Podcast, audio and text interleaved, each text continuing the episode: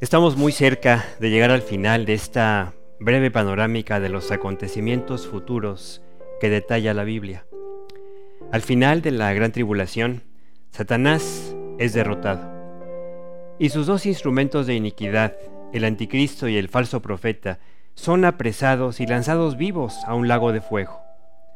En Apocalipsis 20, el apóstol Juan ve un ángel que desciende del cielo con dos cosas en las manos, una llave y una cadena. La llave del abismo y una cadena para atar al diablo por mil años. Este pasaje se refiere al diablo como Satanás, serpiente antigua, dragón, pero sobre todo menciona su principal ocupación, el principal giro de su negocio. ¿Sabes cuál es? Engañar. Y dice el texto que será arrojado en el abismo y sellarán el lugar para que no pueda engañar a las naciones durante mil años. En este periodo de tiempo, Jesús establecerá su reino en la tierra.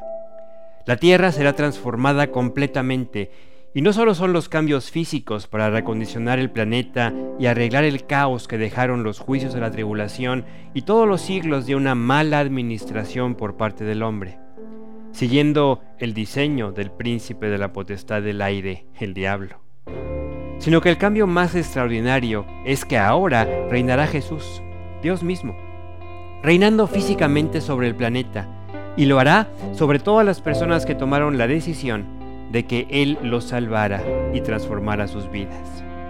Esto quiere decir que en el momento cero del milenio solo hay creyentes, verdaderos creyentes sobre el planeta. Los que decidieron no creer, los que rechazaron, ya no están.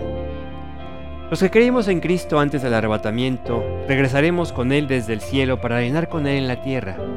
Tendremos entonces un cuerpo transformado, un cuerpo como el del Señor Jesús resucitado, con muchas cosas que para nosotros hoy suenan extraordinarias y hasta imposibles.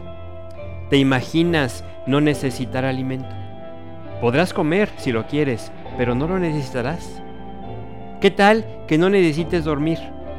Dormirás si lo deseas, pero no porque tu cuerpo necesite descanso. Tampoco nos casaremos ni tendremos hijos. Dice la Biblia que en ese sentido seremos como los ángeles de Dios. Y todos esos creyentes pre-arrebatamiento son de los que dice la Biblia que reinaremos con Él. Aquí es donde entendemos la diferencia entre los creyentes pre-arrebatamiento y todos aquellos que se, que se convertirán durante la tribulación. Porque estos últimos no tendrán ese cuerpo glorificado. Ellos sí van a tener esas limitaciones físicas tan familiares a nosotros, hambre, sed, cansancio, etc. Pero con la enorme diferencia que Jesús reina y Él proveerá abundantemente para satisfacer completamente estas necesidades. Estos creyentes también se casarán, tendrán hijos y se multiplicarán. ¿Te puedes imaginar el progreso, el avance, la bendición multiplicada en un mundo donde todo está de acuerdo a Dios? Donde el progreso no es detenido por la envidia, donde no hay malas intenciones ni intereses ocultos, sino que todo cumple la ley de Dios. Amar a Dios, amar al prójimo, amor a ti mismo. La verdad, no lo podemos imaginar. Pero Dios nos va a dar a probar lo que se vive cuando Dios gobierna.